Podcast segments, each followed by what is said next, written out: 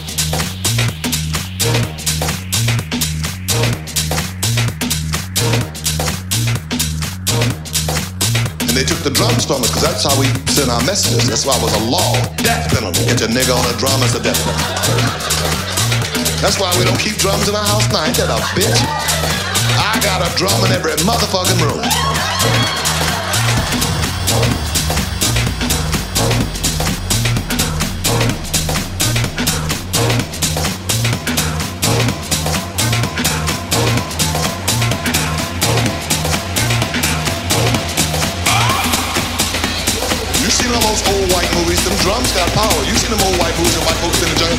Man, stop.